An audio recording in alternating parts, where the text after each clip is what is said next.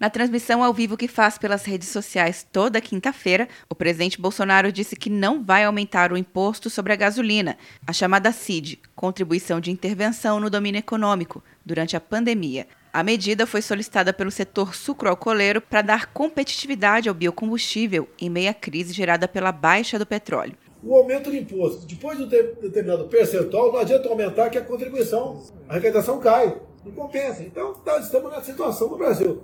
Da minha parte aqui, não haverá novos aumentos de impostos no Brasil, nem, não pretendemos isso, e, e inclusive é uma política do Paulo Guedes, por ocasião da reforma tributária, buscar diminuir essa carga monstruosa é que temos no Brasil. O presidente voltou a defender que só pessoas em grupos de risco permaneçam em afastamento social e lamentou o aumento do desemprego, que resulta em redução do consumo e provoca queda na arrecadação de impostos. Bolsonaro assinou um decreto que amplia a lista de atividades consideradas essenciais durante a pandemia do novo coronavírus. São setores de produção, transporte e distribuição de gás natural indústrias químicas e petroquímicas de matérias-primas, ou produtos de saúde, higiene, alimentos e bebidas, e as atividades de construção civil e industriais, sempre obedecendo às determinações do Ministério da Saúde. A expectativa é atender principalmente aos trabalhadores de baixa renda.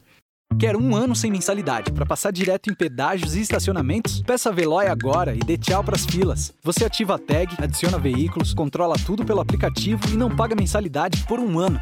É por tempo limitado. Não perca. Veloy. Piscou, passou. De Brasília, Luciana Castro.